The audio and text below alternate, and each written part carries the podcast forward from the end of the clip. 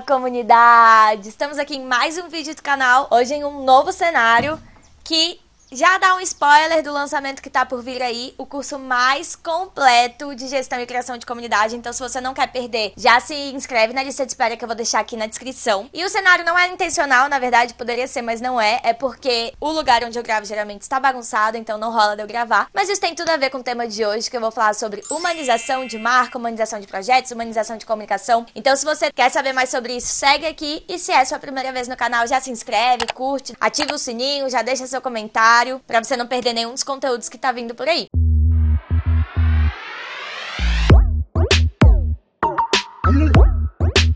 Não é de hoje que eu venho falando por aqui lá no meu Instagram sobre pessoas se conectarem com pessoas. E isso tem tudo a ver com esse processo de humanização que o marketing vem sofrendo, né? E que as comunicações, as coisas estão falando. Mas apesar de o nome parecer simples, eu percebo que ainda restam muitas dúvidas sobre o tema. Então hoje eu vou falar algumas dicas de como você pode humanizar a sua comunicação para poder conectar a sua audiência e assim construir comunidades. Então o primeiro ponto que eu vou falar aqui é sobre a identidade. A identidade é algo que a gente precisa ter bastante cuidado quando a gente está trabalhando a nossa comunicação e que é possível humanizar a comunicação. Você consegue trabalhar para gerar essa conexão e essa humanização. Então, as cores que você usa, o tom de voz que você usa, né? Como você se posiciona, as palavras-chave que você usa, jargões, que as pessoas vão conectando com você e vão identificando como sua personalidade, seu posicionamento e que gera a humanização,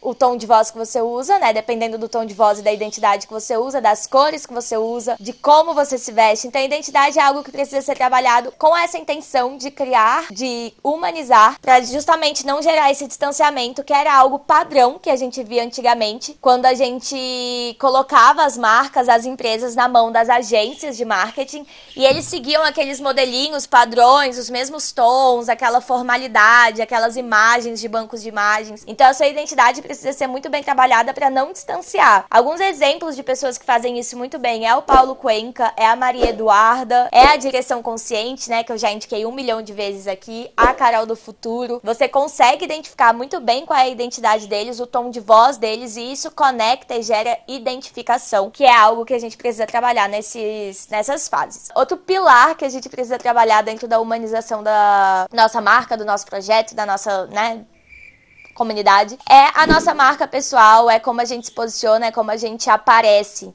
Quem fala disso muito bem é a Thalassa Coutinho, também vou deixar arroba aqui. E to, tudo que você, como você aparece, como você se expressa, a maquiagem ou a falta de, a roupa, o tom de, da roupa, tudo, tudo, tudo, tudo que você usa e como você aparece também te comunicam, também falam sobre você. Então é algo que você precisa saber usar, até mesmo elementos que te identificam. Eu vi uma live da Thalassa mesmo e ela falando que você precisa escolher elementos que te identificam e que casam com a mensagem que você quer passar, com o que você ensina, para poder usar isso a seu favor, te gerando identificação, personalidade e ao mesmo tempo humanizando a sua imagem. Você não é só aquilo que você fala, eu não sou uma comunidade, né?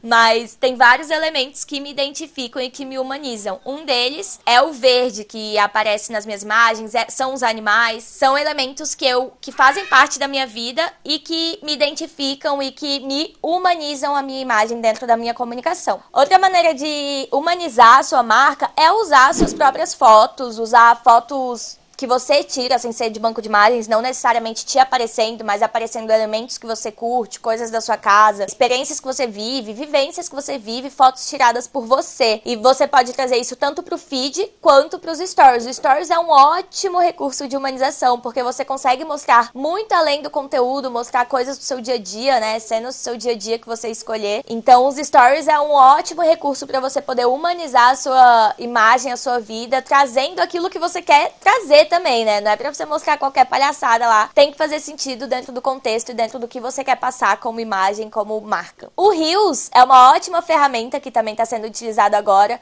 Não só as dancinhas, a direção consciente já deixa aí, tá fazendo super, super bem. A Carol do Futuro também tá usando super, super bem o Reels, porque ele traz até uma dinâmica diferente para sua imagem, para sua comunicação. Tá trazendo resultados bons, porque o Instagram tá entregando bem o Reels. E é algo que você pode usar com essa intenção de humanizar você, a sua marca, a sua empresa, seu projeto, a sua comunidade. Lives é uma ótima maneira de humanizar a sua marca também, porque a sua audiência tá ali ao vivo te vendo, né? Como você tá falando, o que você tá expressando, podendo comentar, podendo interagir. Caixinhas de perguntas com, em que você possa responder também é uma ótima maneira de humanizar e de trazer essa construção de relacionamento, essa construção de confiança. Porque o que, que é de fato a humanização, né? É você mostrar que não é um robô ali por trás, que é uma pessoa com sentimentos, vulnerabilidades, questões. Eu ia até trazer um case que tem uma loja aqui em Brasília, a loja Bo, que eu sou cliente, e ela teve alguns, alguns problemas. A gente tinha comprado uma camiseta, a camiseta não chegava, e a gente tentando falar com ela, e aí de repente um dia ela apareceu nos stories aos prantos, explicando várias coisas que tinha acontecido,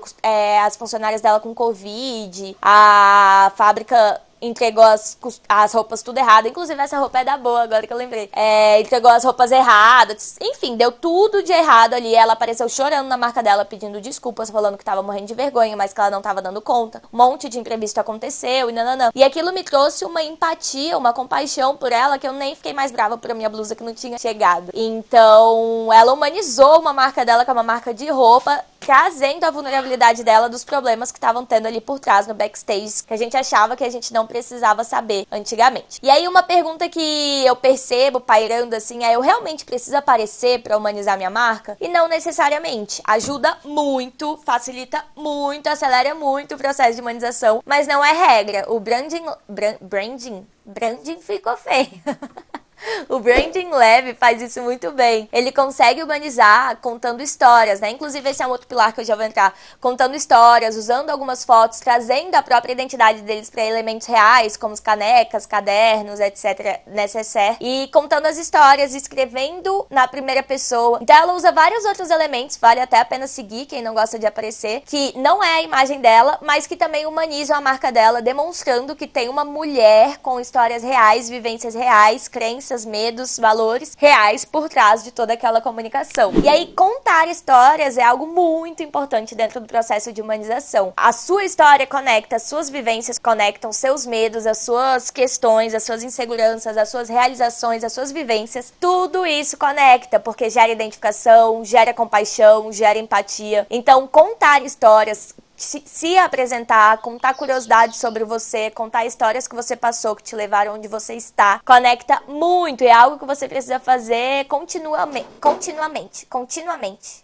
Eu acho que é isso a palavra. Com certa frequência, todo mês praticamente, você tem que estar tá ali relembrando quem você é, sua história, suas vivências, porque é o famoso storytelling e ele conecta muito e ele humaniza totalmente a sua marca também. Então, contar história é algo realmente necessário, que o Branding, o branding Lab faz isso muito bem, sem usar a autoimagem. Enfim enfim, amigos, eu acho que é isso. Já dei algumas dicas, já trouxe alguns cases. Fussem essas pessoas que eu compartilhei aqui, porque com certeza vai trazer mais insights, vocês vão conseguir visualizar melhor. Mas humanização é um processo contínuo de mostrar que há uma pessoa por trás da sua marca. Um case legal também pra gente ficar de olho é o Magazine Luiza, com a Magalu, com a Lu, que eles humanizaram um robô e trazem ela na realidade da persona dele, dos clientes dele, e se comunica com as pessoas e tem a linguagem própria e responde caixinhas e tudo mais. E, bom, o Magazine Luiza era uma empresa enorme que até sabemos quem é a dona, né, a Luiza Trajano, mas eu espero que eu tenha falado o nome certo, senão.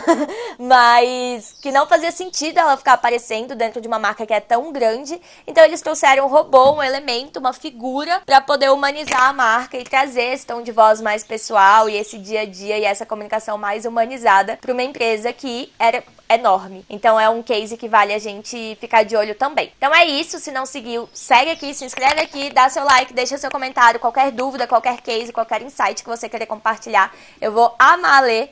E é isso. Um beijo, a gente se vê na próxima semana.